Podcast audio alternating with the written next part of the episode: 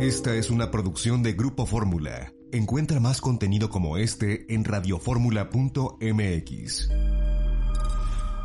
Los saludos, soy Eduardo Ruiz Chile, aquí en Grupo Fórmula, radio, televisión, internet y redes sociales. También aquí en la Ciudad de México me acompañan este viernes Mónica Uribe. Hola, buenas tardes, ¿cómo están? Bernardino Esparza. ¿Cómo están? Muy buenas tardes. Juan Key. Mucho gusto en saludarles. Buenas tardes a todos. Y Venus Rey Jr. Hola Eduardo, hola a todos, ¿qué tal? Muy bien, pues ya se anunció, se anunció el, el subsecretario charlatán de salud esta mañana. Dijo, no voy a mencionar su nombre porque es de mal gusto mencionar el nombre de este charlatán criminal, pero dijo que se van a vacunar a partir del primero de octubre niños de 12 a 17 años de edad se van a vacunar contra COVID, niños que tengan comorbilidades. Él dijo que van a ser vacunados niños y jóvenes con diabetes, obesidad en grado 2 o mayor, cáncer, trasplantes, VIH, enfermedades pulmonares crónicas graves, afecciones crónicas del riñón, hígado o sistema digestivo, así como adolescentes embarazadas. Lo que no me queda claro, bueno, lo que me queda claro es que a este funcionario de cuarta no le queda claro cuántos van a ser los vacunados. Porque ve lo que dijo, ¿eh? Estimamos vacunar de 750 mil a un millón y medio de niños y adolescentes. A ver, a ver, a ver, entre 750 mil y un millón y medio hay una diferencia de, del, digo, del 200%. Entonces no me queda claro, yo creo que ni él sabe, ni él sabe, porque en este país cuántos niños con estas deficiencias, estas enfermedades que él menciona, han sido diagnosticados. Me gustaría que me lo dijera en un sistema de salud fallido. Además, me sorprende que no haya incluido a todos los niños que padecen cualquier grado de sobrepeso o de obesidad, que en nuestro país son 3 millones 123 mil, más o menos, 3 millones 123 mil niños que tienen sobrepeso y obesidad. Y no hay que olvidar que ya el sobrepeso y la obesidad, además de ser factores de riesgo para muchas enfermedades, se ha advertido que también con el COVID, la obesidad y el sobrepeso es un grave factor que puede llevar a la muerte. Y no solamente eso, las personas con sobrepeso en un 50% desarrollan diabetes y los que son obesos en un 80% desarrollan esta terrible enfermedad. Entonces no me queda claro cuál es la política de este charlatán en torno a vacunar niños. Una cosa son 750 mil, otra cosa es un millón y medio, ¿Y dónde quedan los millones de niños y adolescentes que tienen problemas de sobrepeso y obesidad? Se están haciendo tarugos para variar. Verus. Sí, y, la verdad es que el mensaje no es claro porque hasta hace unos días o una semana o quizás dos, todavía el presidente López Obrador decía que, que, no, que no se iban a aplicar a los menores, a los niños de 12 años, que porque no había ninguna evidencia que sugiriera su, su, beneficio, ¿no? Y de repente sale con este anuncio y para empezar no tiene ni, ni un censo, ¿no? Porque eh, a mí me da la impresión de que el sistema eh, de salud eh, que, maneja el gobierno federal no es ni de cerca lo que puede ser Dinamarca o Finlandia, como ellos decían, sino algo muy, muy, muy lejano a ahí. Mira, el presidente decía, lo, el, el presidente repetía lo que le decían sus disque expertos el secretario, el subsecretario, en quienes cree ciegamente. Nunca he visto a alguien que crea tan ciegamente en alguien como el presidente cree en este par de charlatanes. Pero en fin, el, el problema es que le dijeron, señor presidente, no se necesita vacunar a niños, no se enferman gravemente, bla, bla, bla. Pero vieron que con la variante Delta se están enfermando millones de niños y miles están muriendo. Entonces, como que les cayó el 20 de que, bueno, hay que cambiar el cuento. Y el presidente, que les hace caso, pues cambió también eh, la declaración. Él va a decir lo que ellos le digan, así de fácil. Juan. Si ya abriste eh, la, las clases presenciales, lo lógico es que vacunes a todos los niños y adolescentes que van a la escuela. Punto. Independientemente de que tengan o no alguna enfermedad preadquirida o alguna propensión. La realidad es que en los países del mundo como los que menciona Venus, vacunan a todos, no se discrimina porque estás más o menos sano. Me parece Pero yo quiero aclarar, no todos los países están vacunando a niños, no todos. No todos. hablaba de Dinamarca y demás. Yo no sé si en Dinamarca están vacunando niños ni en Finlandia, no lo sé. Yo sé que en Estados Unidos ya están vacunando niños, sé que en Israel están vacunando niños, sé que en Cuba están vacunando niños, pero no todos los países, porque tampoco podemos decir que todos los países lo estén haciendo. Muchos países no lo están haciendo porque no tienen vacunas ni para adultos. Eh, muchos países no lo tienen porque no tienen en qué caerse muertos los gobiernos de esos países. Pero si tenemos al vecino que está en el norte y lo está haciendo y son un poco más serios en sus políticas sanitarias, digo, ¿qué nos cuesta trabajo, caray? ¿Qué nos cuesta, Mónica? Eh, una pregunta. El año pasado se realizó el censo 2020. No se realizó del todo, pero supongo que tenemos relativamente claro las proyecciones demográficas de niños adolescentes, o sea, los que cumplieron más de cinco, pues sí lo tenemos claro. Entonces, ¿por qué no utilizar las los resultados del INEGI. El INEGI constantemente está emitiendo informes sobre las mediciones que hace. O sea, no estoy entiendo. esos números, Mónica. Los números del INEGI, los del censo 2020, te dicen que hay 13 millones 35 mil 475 personas de 12 a 17 años en este país. Hay 6 millones 604 mil 68 hombres y 6 millones 431 mil 407 mujeres entre estas edades, 12 y 17. Los estudios demuestran que el 21% de los niños están en sobrepeso u obesos y el 27% de las niñas están sobrepeso y obesos. De estos números uno llega al 3 millones 123 mil 334 niños y niñas entre 12 y 17 años que padecen de sobrepeso u obesidad. No hay mayor ciencia. No, por eso me extraña que el gobierno federal no los utilice. Que no te extrañe porque hay dos ineptos al frente de la Secretaría de Salud. Que no te extrañe. Bernardino. Sí, Eduardo, fíjate que todos los dichos que ha, ahora sí que ha comentado y ha mencionado el subsecretario y en torno a lo que son los amparos, ¿no? Que cómo es posible, decía, decía hoy por la mañana que cómo era posible que las personas se ampararan en términos generales, ¿no? En este sentido. Y, y, yo es lo que yo no entiendo. Los padres, de acuerdo a la ley, tienen la obligación de proteger a sus menores. Claro. Ese es el primer elemento que él lo desconoce, desafortunadamente ante ese hecho, si la autoridad es omisa o no actúa para vacunar, independientemente de todas las circunstancias médicas que puedan surgir dentro de la vacuna, si no actúa, Eduardo, entonces tiene que el padre cubrir obviamente esa necesidad a través de qué? Del único recurso que es el amparo de derechos humanos. Decía también que muchos se los han negado, no sabemos cuántos amparos se han negado, que ellos también, como autoridad responsable, están eh, haciendo apelaciones respecto a eso, ¿no? Yo no entiendo por qué caen hasta allá cuando toda la ley es muy clara y protege y sobreprotege, por supuesto, a los menores en esta, en esta Porque aquí se trata de ver quién gana. no, no, se trata de la salud de los niños, se trata de ver quién gana.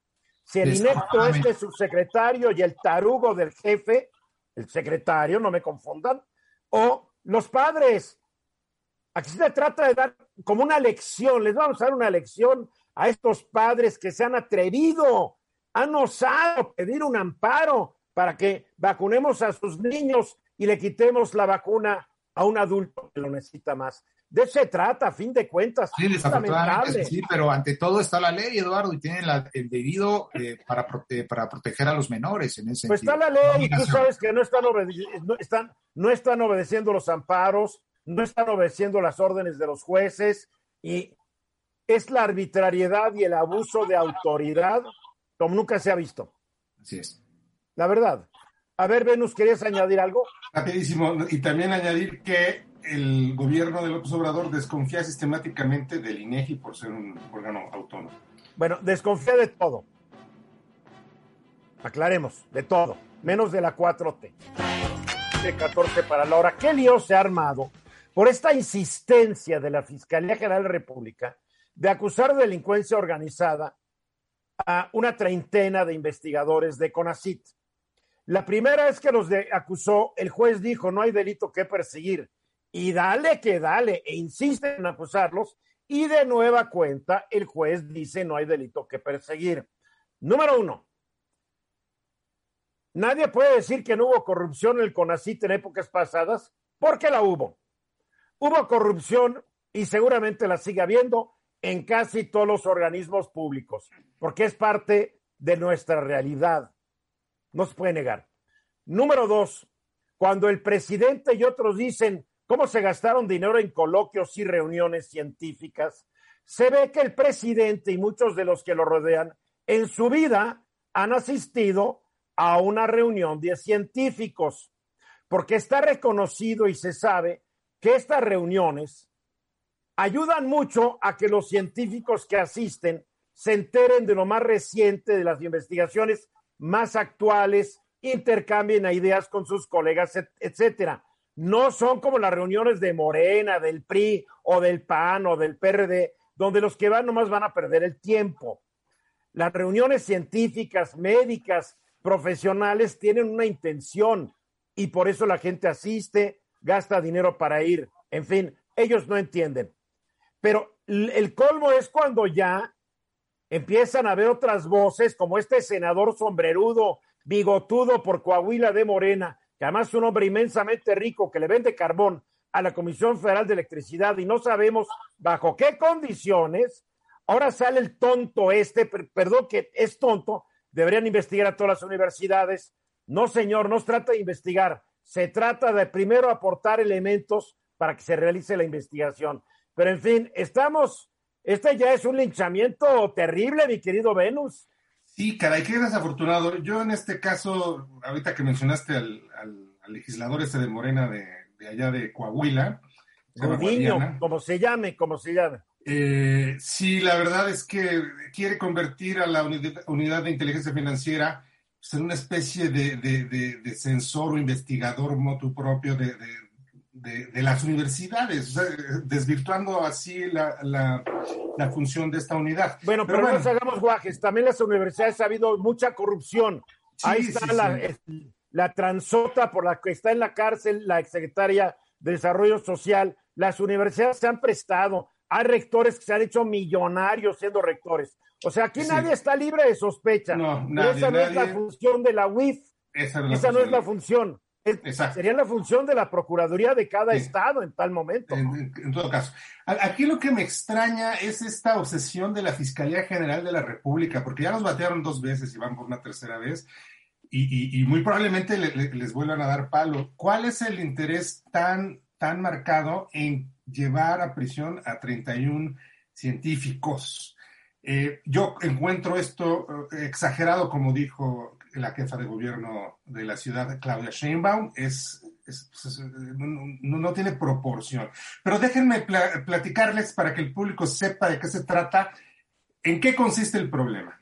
Miren, existe una cosa que se llama el Foro Consultivo Científico y Tecnológico ACE, Asociación Civil, que fue creado conforme a la Ley de Ciencia y Tecnología que está vigente desde 2001 y conforme al estatuto orgánico del CONACIT. Es decir, a diferencia de lo que dice la, fiscalía, en el sentido de que es un, vaya, como un club de amigos para ordeñar el presupuesto, no, no, no, es un ente que está creado por mandato de ley. Así que ahí no se encuentra ningún problema. A ver, a ver, nomás una cosa. Una cosa que sea un mandato de ley y otra cosa que no lo haya exprimido, no lo sabemos. Bueno, sé si no lo sabemos, pero vaya, no es que sea un club de amigos que, se, que se lo inventaron. Está previsto en la ley, está previsto en el estatuto orgánico del CONACYT y ha venido recibiendo dinero desde hace 18 años. Ahora, en el 2019, ya con el nuevo gobierno, eh, simplemente dejó de recibir dinero. Este foro eh, intentó un amparo y este amparo fue resuelto recientemente, cosa de dos meses, eh, por la Suprema Corte de Justicia en una de sus salas, dándole razón al foro para que siga recibiendo el dinero. O sea que la instrucción es al gobierno federal, no le puedes retener sus recursos al foro. Exactamente. Uy, sí, Ahora, sí, y paralelamente a esto, y, y, es lo que a mí me llama la atención, porque lo veo más que como una investigación eh, de la fiscalía, lo, veo como una reacción a un palo jurídico que les dieron en, en, los tribunales y en la corte, porque ya había habido un juez que en el amparo había dado razón al foro. Entonces viene después es, esta intentona de la fiscalía para acusar, fíjate de qué los está acusando, muy, muy grave, los está acusando de delincuencia organizada, los está acusando de lavado de dinero y los está acusando de peculado a 31 personas que forman parte de este foro. Y otra vez un juez desechó la denuncia de la Fiscalía General. Exacto. Y entonces, entonces mira, ¿qué hay de dos? O sea, hay delito que perseguir y la Fiscalía no tiene la menor idea de hacer una investigación para demostrar el delito y lo inventa, o no hay delito que perseguir e inventan todo este caso. No Exacto. se me ocurre otra. A mí tampoco. Y fíjate, Eduardo, la cosa se, se está, uh, pues está agriando todavía más, porque hoy en la mañana, en, en, la conferencia matutina, el presidente dijo y pidió que se investigue y que si hay delitos, este, que se castigue a los 31 científicos. Pero al mismo tiempo, la que no le dijeron de... al presidente que ya se investigó y que dos jueces dijeron que no había pruebas. Pues nadie parece, le informó al presidente. Parece que nadie le informó. Y, y, y, es que son dos, dos sendos batazos judiciales porrazos que recibe la Terrible. fiscalía. Terrible. Y, por último, este, está la jefa de gobierno, Claudia Sheinbaum, que, que ya dijo que es un exceso. Ricardo Monreal también se manifestó en favor Ricardo de la Monreal mandó a volar al senador diciéndole que, que, que, se dedique a otras cosas. Y la ver, UNAM, Mónica. la UAM, la Ibero ya, ya se manifestaron en favor de la comunidad científica. Yo lo que veo aquí, bueno, es parte de una vendetta por parte de la Fiscalía, que se está utilizando a la Fiscalía como ariete desde la persona que la dirige para darle a los científicos que no le gustan, pero en contubernio con la directora de CONACIT, cuyo nombre no me quiero acordar, pero en realidad creo que es una venganza política clara, es una vendetta en el sentido más clásico, y lo que da cuenta es que existe un grupo más radical dentro de la 4T que Sheinbaum y anexas. Y este grupo es... O sea, que tú estás diciendo que la directora de CONACIT podría estar atrás de esto para librarse de estos científicos que no son de su equipo. No hay que olvidar que la burrada, esta directora de CONACIT, hace unos años, en, una, en un congreso científico del EZLN, dijo que la investigación científica que permitió llegar al, llevar al ser humano a la luna no aportó nada, lo cual demostró que la señora es una ignorante o es una mencita, no sé cuál de las dos. O ideologizada. Han... Bueno, cuando, cuando la ideología te gana sobre las razones, estás mencito. Pues sí, en última instancia, sí. Para concluir, Venus, 10 segundos. Apelón horrible que está haciendo la fiscalía, ¿eh? Qué pena me está dando. Ha, ha decepcionado Hertz Manero. Qué bárbaro.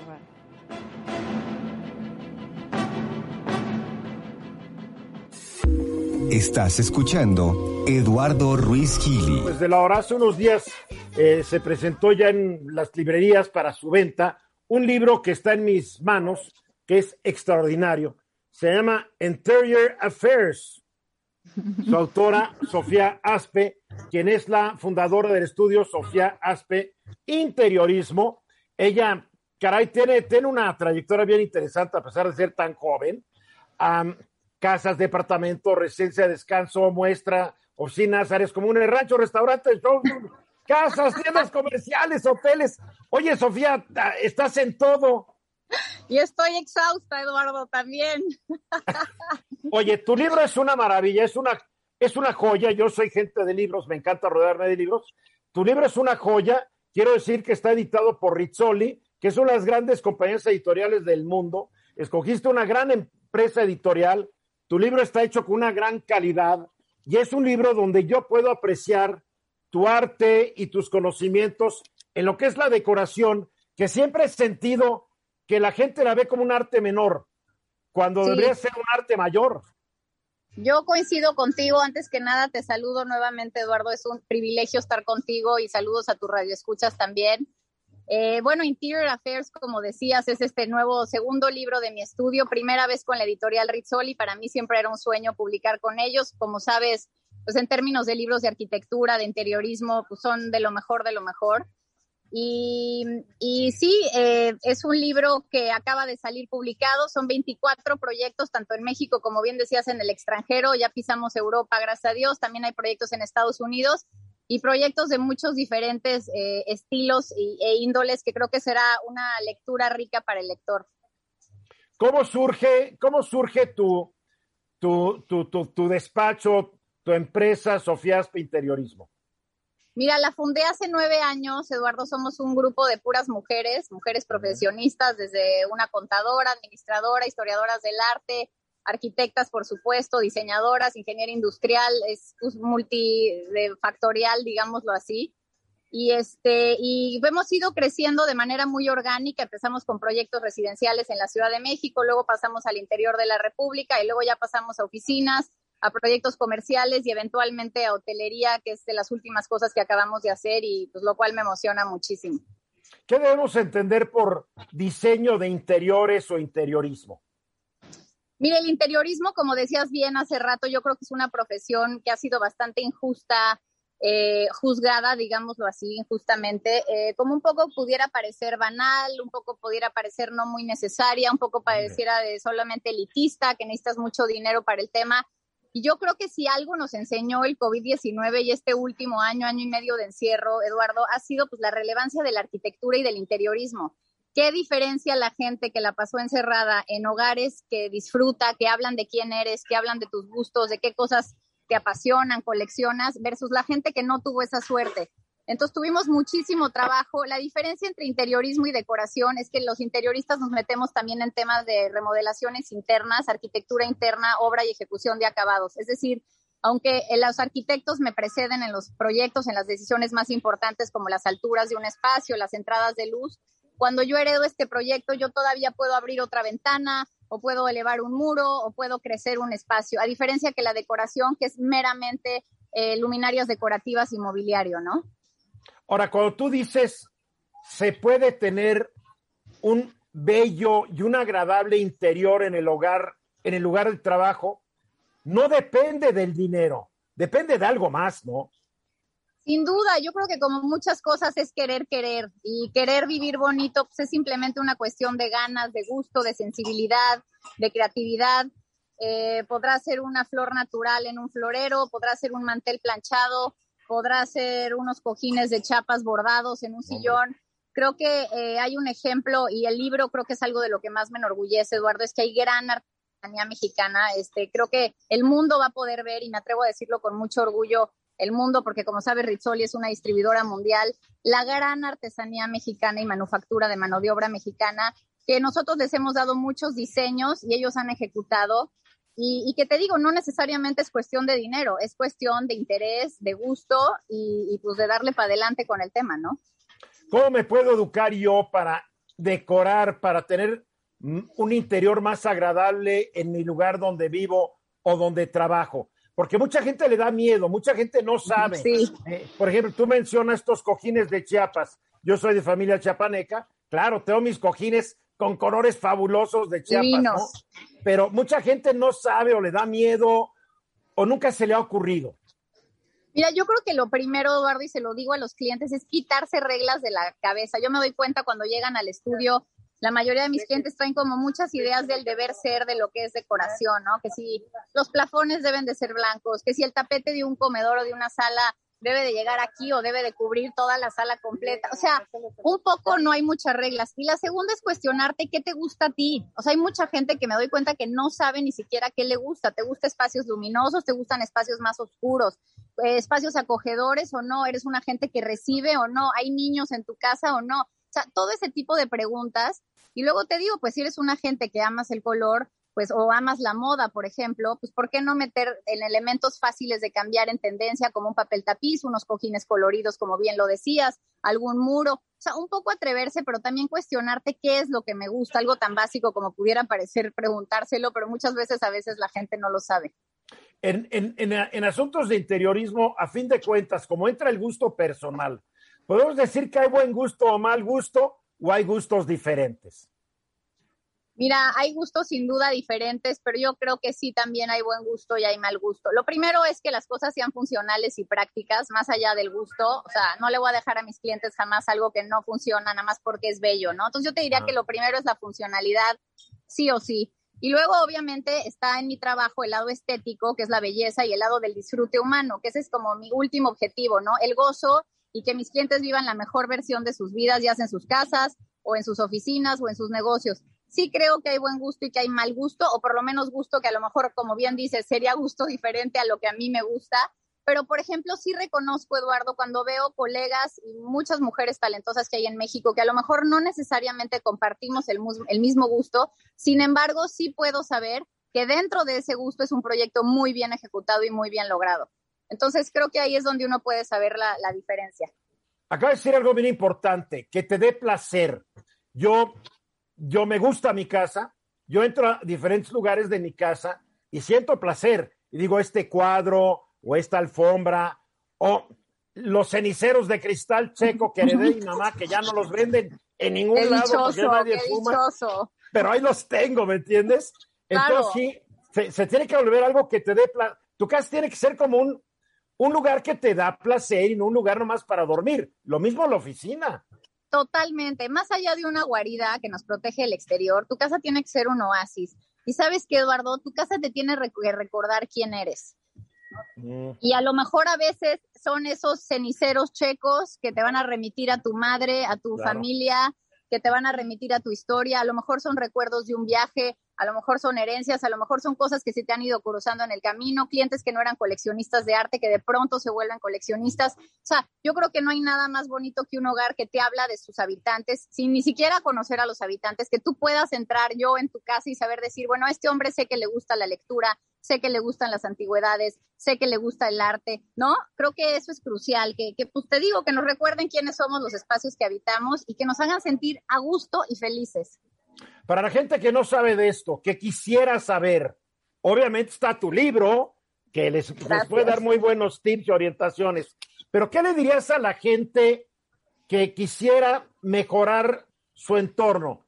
¿Qué, ¿Qué, es lo primero que deberían hacer para adentrarse a este fascinante mundo que es el interiorismo y la decoración? Pues mira, yo empezaría por las cosas a lo mejor más fáciles como pudiera ser la pintura.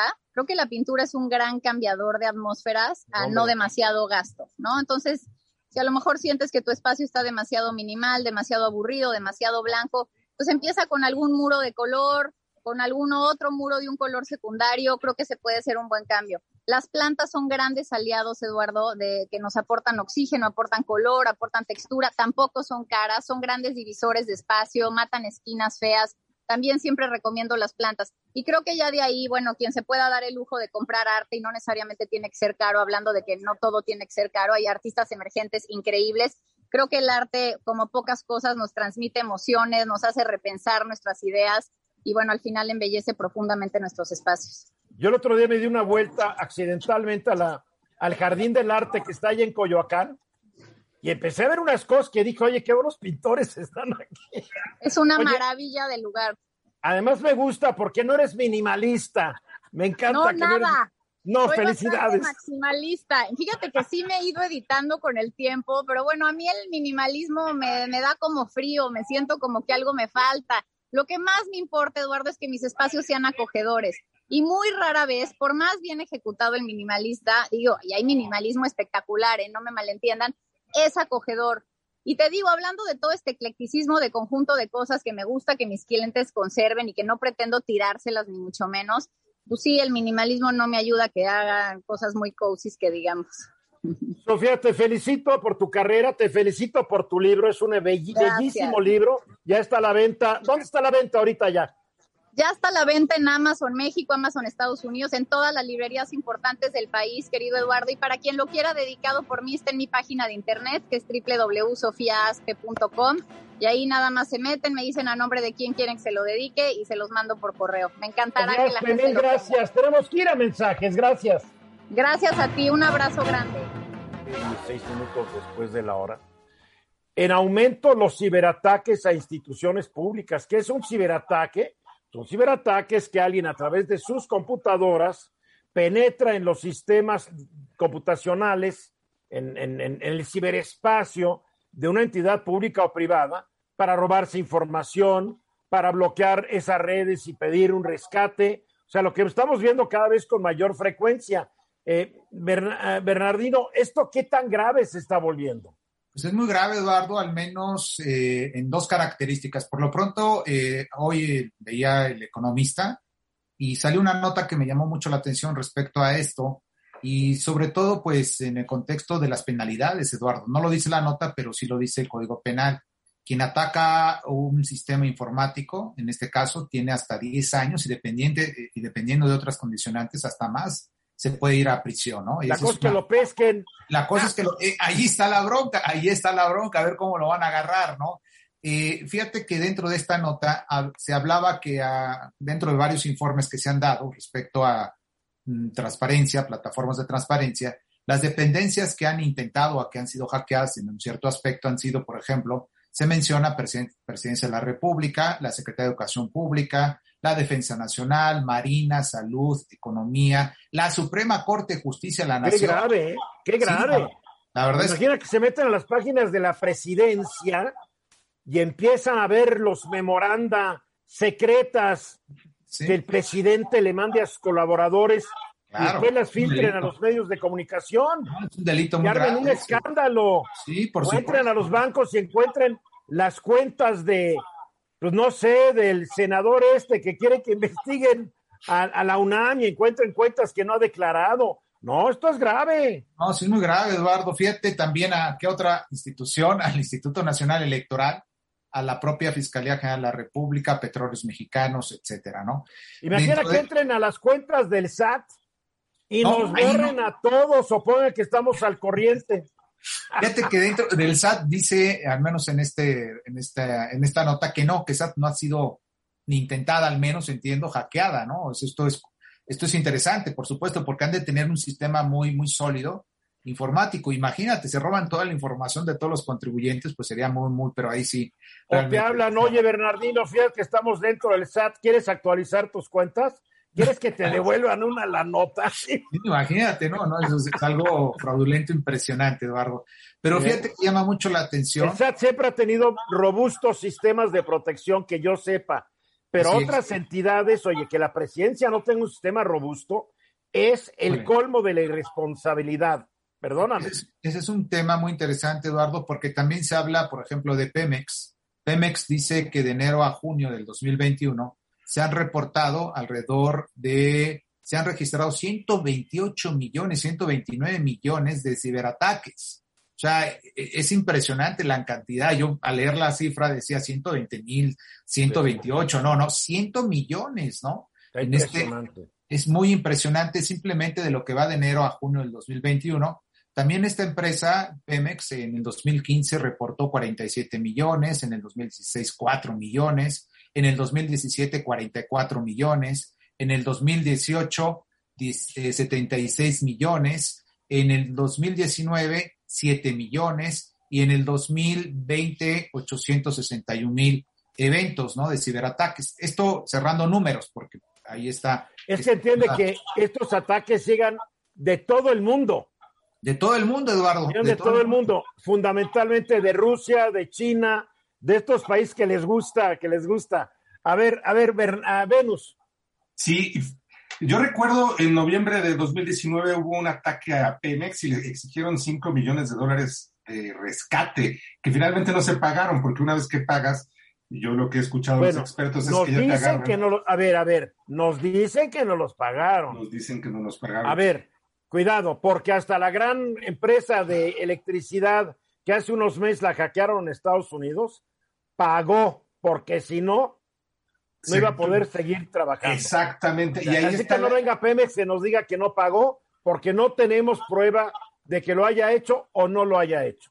Y de ahí la gran importancia de invertir en los sistemas de seguridad que son caros. Y para una empresa como Pemex, pues claro que no es un gasto menor, pero es necesario. Lo que pasa es que también el gobierno llegó con esa idea de total eh, austeridad y pensando que ese tipo de gastos eran de lujo y, de, y, y- y superfluos, ¿no? En fin, Pero, Mónica. pues, se vio luego, luego que no. Pues justo lo que dijo, lo que dijo Venus. En 2019 se supo, se, se supo, se dijo, se comentó que el gobierno federal decidió que ya no iba a pagar por las licencias de, de los orden, de, más bien de software más que del hardware. Y este, y bueno, ni siquiera insumos básicos. Y uno de los insumos básicos, pues son, son los, los programas de defensa, de escudo, de todas las computadoras. Entonces, lo que está pasando no es extraño, ¿eh? Ni de gratis. Es, Es la austeridad, es la, es la austeridad franciscana, pero en el medievo. No Pero se den cuenta onda. que ya estamos en el siglo XXI. Exacto. Pero Por favor. pésima onda. Digo, hasta yo gasto una lana en mis sistemitas de seguridad, el VPN y otras cosas, el malware. Digo, ¿a quién, no se, ¿a quién se le ocurre no gastar en esto? a Es que hay, much- hay mucha ignorancia, hay mucha ignorancia. Juan Key, ¿Cuánto puede costar proporcionalmente, por ejemplo, en el caso de Pemex, que pedían 5 millones de dólares, cuánto puede costar el sistema de protección para evitar este tipo de eventos? ni idea. No tengo idea. Pero No. menos seguramente que lo que estaban pidiendo. Lo que pasa es que, bueno, a la mera hora tú contratas con la empresa, o sea, no contratas con un proveedor, sino te vas directo a Microsoft o te vas directo a la marca que tú quieras. No, hay empresas muy especializadas, Mónica. Hay empresas muy Bueno, especializadas que no son Microsoft ni nada, son muy, muy especializadas y sí cuesta una lana. Oye, Pero pero, lo vale. ¿cuánto vale la confidencialidad de tus datos? Claro. Claro. Así es. Efectivamente. Y fíjate, Eduardo, que en segundo lugar, dentro de toda esta información que nos está dando el economista, es eh, Presidencia de la República, mm, 78 millones de intentos de ataques, ¿no? O ciberataques a la, a la- a la- a la presidencia. En tercer lugar está Educación Pública con 3 millones. Y así hacia abajo vienen las otras instituciones, que es el INE con 2 millones o casi 3 millones, la Suprema Corte de Justicia con 300 mil, Bancico con 17 mil, Secretaría de Salud 14 mil, Marina 4 mil, Ejército mil, Economía 15 nada más, ¿no? Entonces, eh, es algo impresionante y los que no tienen al menos registrado este tipo de ciberataques es el SAT, la Secretaría de Energía, la de Trabajo, Gobernación, Seguridad, la Secretaría de Seguridad y de Relaciones Exteriores, ¿no? Entonces, bueno, pues al final del día, eh, creo que si los llegan a agarrar a todos estos personajes o personas que están intentando eh, filtrar, infiltrarse a este sistema, a los sistemas tecnológicos, de esta manera, pues van a tenerle que aplicar cabalmente lo que dice la ley. No los van a agarrar, si no pueden acabar con las bandas de, de- de- de redes de pornografía ni en internet, no pueden, Sí, es muy difícil. No pueden. Es porque difícil. es difícil y se tiene que invertir dinero. Esto no es de que me inspiro, esto es que San Francisco nos va a llevar al buen, a- al buen término. En fin, para concluir, Bernardino, Pues para concluir, Eduardo, sin duda tienen que hacer una muy buena revisión de la tecnología a todas estas áreas y como tú dices, en conclusión, concluyo igualmente con ustedes que tienen que invertir. pero primero se tienen que convencer y tienen que pensar y se les tiene que quitar lo ignorantes. 31 minutos después de la hora. A ver, mi querido Juan, que tú hoy decidiste que nos vas a hablar sobre anécdotas de la vida urbana. Te vas a referir más que nada pues a la Ciudad de México, que es la ciudad en donde tú vives. Sí, mira, la verdad es que decidí hacer esto porque normalmente hablamos de los problemas, de las desgracias, de todas las cosas que pasan en la ciudad y que nos permiten criticar este, a todo el mundo, menos a nosotros como ciudadanos, que por cierto aportamos bastante poco para hacer más agradable la vida. Sin embargo, una ciudad como la nuestra, y creo que todas las capitales del país y sobre todo sus centros históricos, están llenos de anécdotas. Incluso, por ejemplo, en la ciudad de Morelia hay recorridos en la noche para que la gente conozca las leyendas de la ciudad y se visitan una serie de iglesias y de sitios que son realmente interesantes. La Ciudad de México tiene muchos y ahorita vino a mi mente uno que acabamos de conmemorar los sismos del 1985 y que es muy chusco porque resulta que un tipo que por cierto no alcanzó la notariedad de vida, Porfirio Calleja, el día 19 de septiembre de 1985 lo contrataron para pintar la antena de la torre latinoamericana. Se subió a la antena a las 7 de la mañana, se puso un arnés en la cintura y no había alcanzado a agarrar la brocha cuando de pronto empezó el sismo y está documentado que la antena se movía tres metros hacia cada lado. es decir, el tipo, el tipo viajó minuto y medio, seis metros a 180 metros de altura, que son los que tiene, contando la antena, la torre latinoamericana. Ahora, ¿Y qué, pasó con Porfirio Calleja?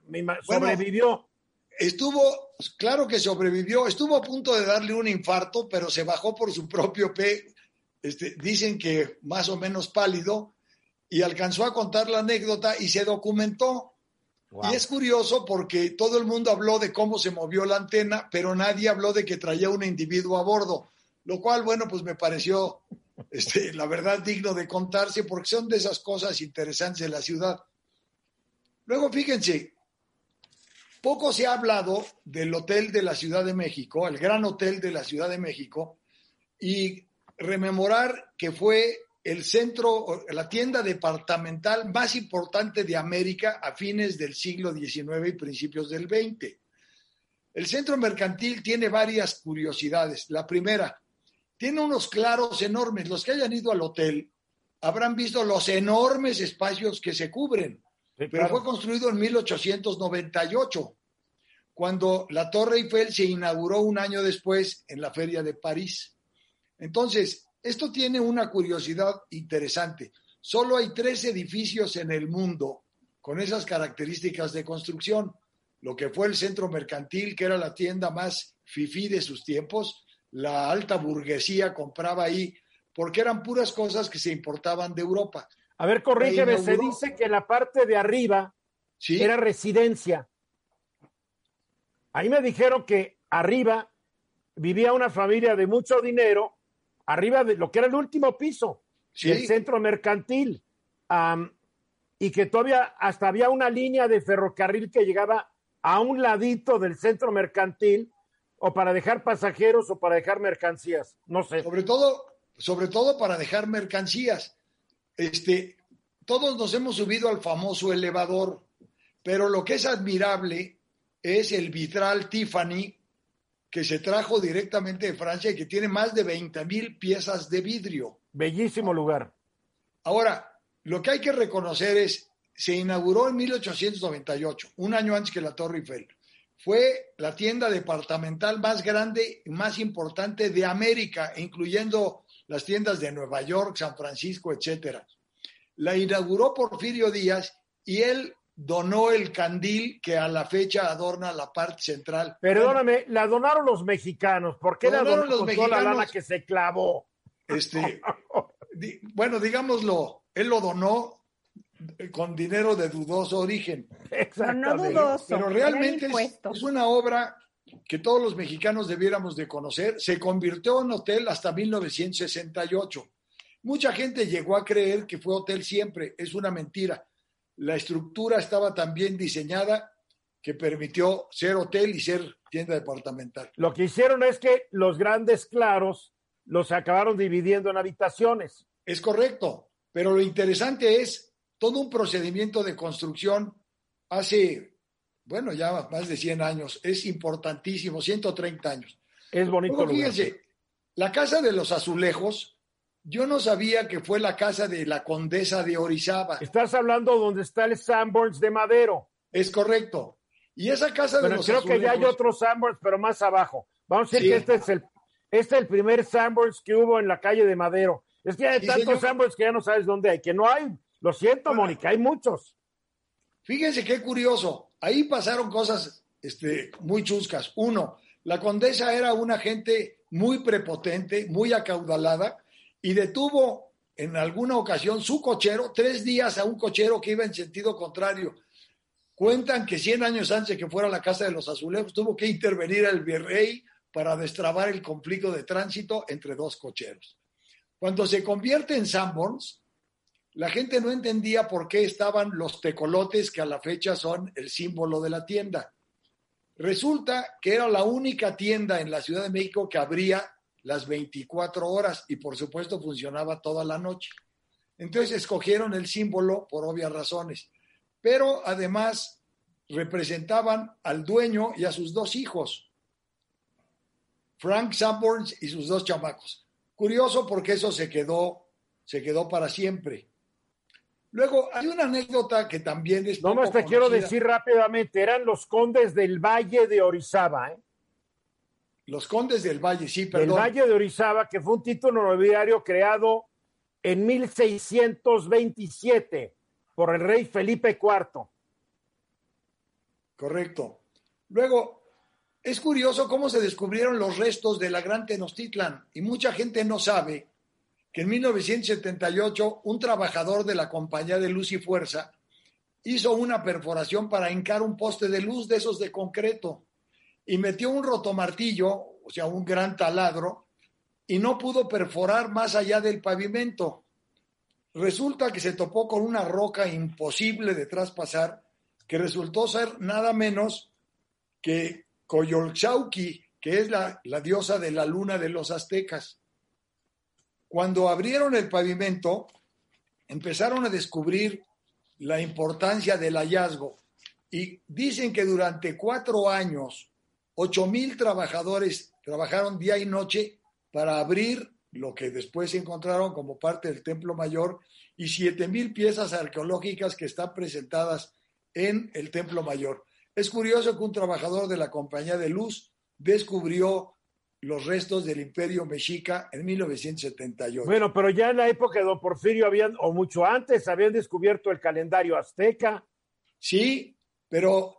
Y con las obras del metro también se descubrieron muchas cosas Sí, en la claro. época de Díaz Ordaz. Sí, es correcto, en 1964.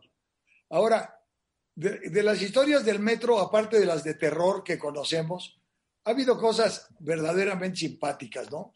Se inaugura la línea azul y resulta que un señor se sube con un bulto de nopales, un mecapalero, y toda la gente se va hacia atrás y entonces surgió la idea de que la gente podía, con un frenón, morir embestida por nopales. En el metro, digo, se han dado historias como las de los faquires, alguna vez los llegamos a ver, gentes que tendían su trapito, se acostaban en los vidrios, o asaltantes de los asaltantes, que son historias que solo se dan en el metro. En fin, creo que la ciudad tiene muchas cosas anecdóticas muy No, ricas en términos de historia que acreditan lo importante que es la vida de la sociedad urbana de las ciudades de México. ¿Cuándo se dieron los primeros asentamientos en la gran cuenca de México, Valle de Cuenca de México? ¿Hace que diez mil años? No, este, ¿Cinco mil años? ¿Ocho mil años? mira, más o menos son de 3000 años antes de Cristo. Estás hablando hace cinco mil años. Sí, más o menos. Estás Este- hablando de vestigios arqueológicos. Pero cuidado, ya habían llegado antes. De regreso, faltan 13 minutos para la hora. Hace unos años, navegando por, por Cablevisión, cuando era Cablevisión, me encontré un canal en inglés y había una monjita ahí con unos hábitos eh, color café, una cruz que estaba más grande que ella, gordita, ya hable, ya hable, ya hable, ya hable, ya hable, y, y, y de curiosidad decía de qué se trata, y otro día entraba y estaban diciendo la, la misa en inglés o en latín, yo no sé qué, la verdad no, no, no me convertí en fan de este canal, pero sí me hizo interesante como una muestra de cómo los canales religiosos también van incursionando en los diferentes medios, en este caso. Después me enteré que este canal se llamaba EWTN, que ahorita, Mónica, nos vas a decir qué significa el EWTN, quién era esta monjita y por qué pareciera que este canal es como que un canal bien fundamentalista, caray. No parece, es.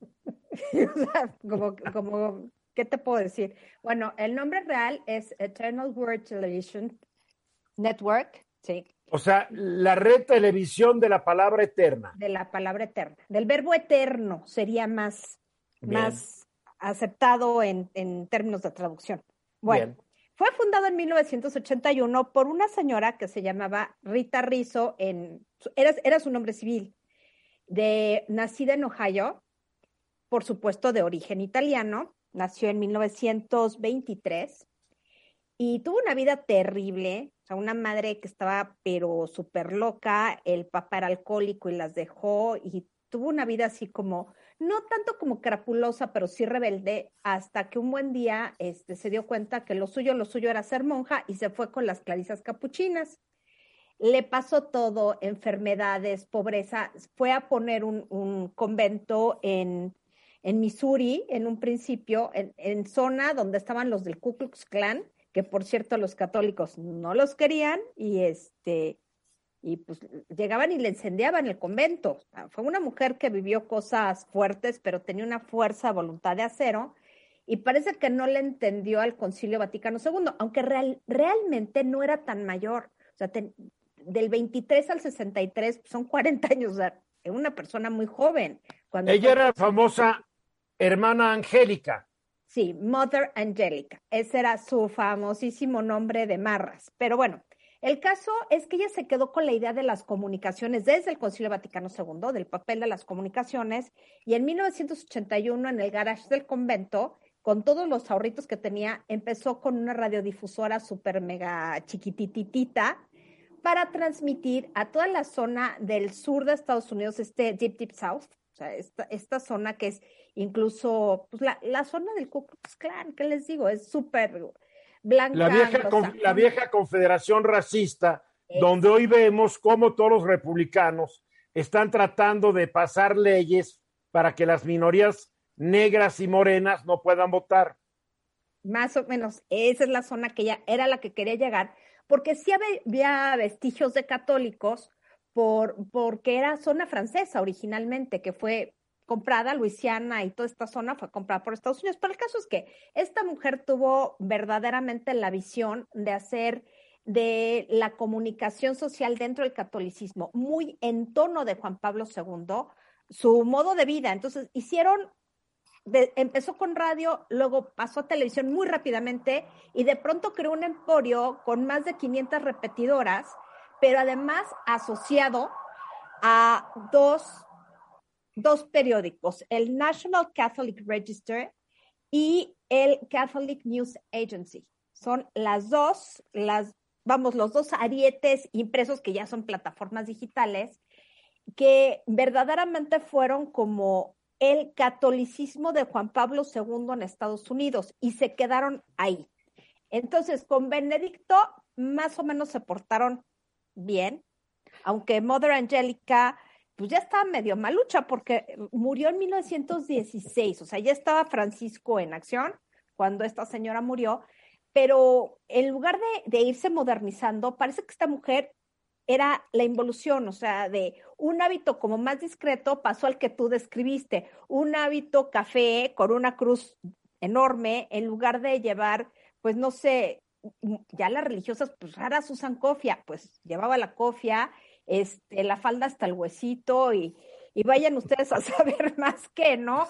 Pero se volvió hiper tradicional y de hiper tradicionalista, sí, sí, sí. Y de pronto se vuelve como el nido favorito de todos los que detestan a, a Francisco. Y resulta que la semana antepasada estuvo el Papa en Bratislava, el día 12, fue a Hungría y fue a Eslovaquia, y tuvo una reunión con los jesuitas y le preguntaron ¿cómo está usted? Y dijo, vivo porque muchos me, querían muerto. Fue impresionante esa declaración, ¿eh? Muchos me querían muerto a raíz de su operación del colon hace dos meses. Exacto. Y bueno, empezó a hablar de una cadena de televisión que hablaba no solamente mal de él, sino de la iglesia. decía, bueno, yo soy un pecador, de mí que hablen lo que quieran, pero de la iglesia. Y ahí se empezó a desarrollar la conversación.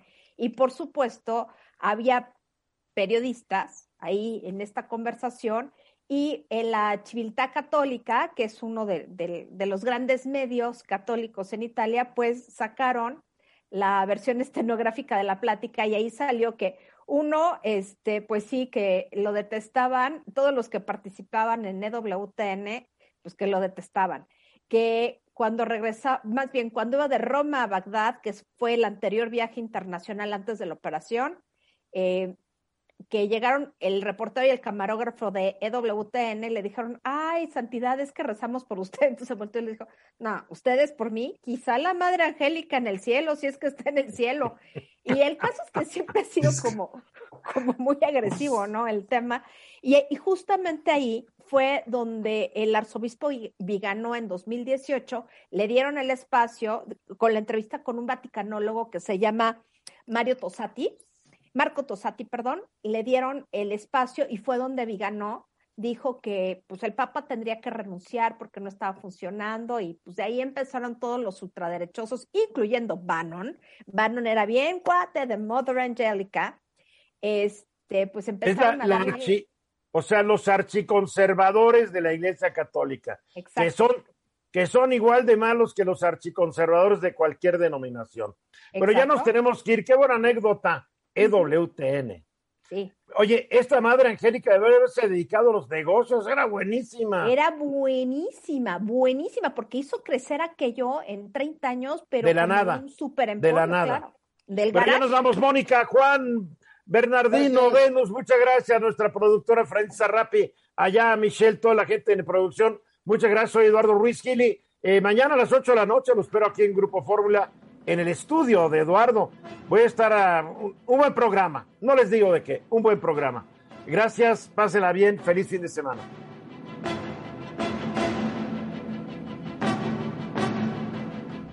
Esta es una producción de Grupo Fórmula. Encuentra más contenido como este en radioformula.mx.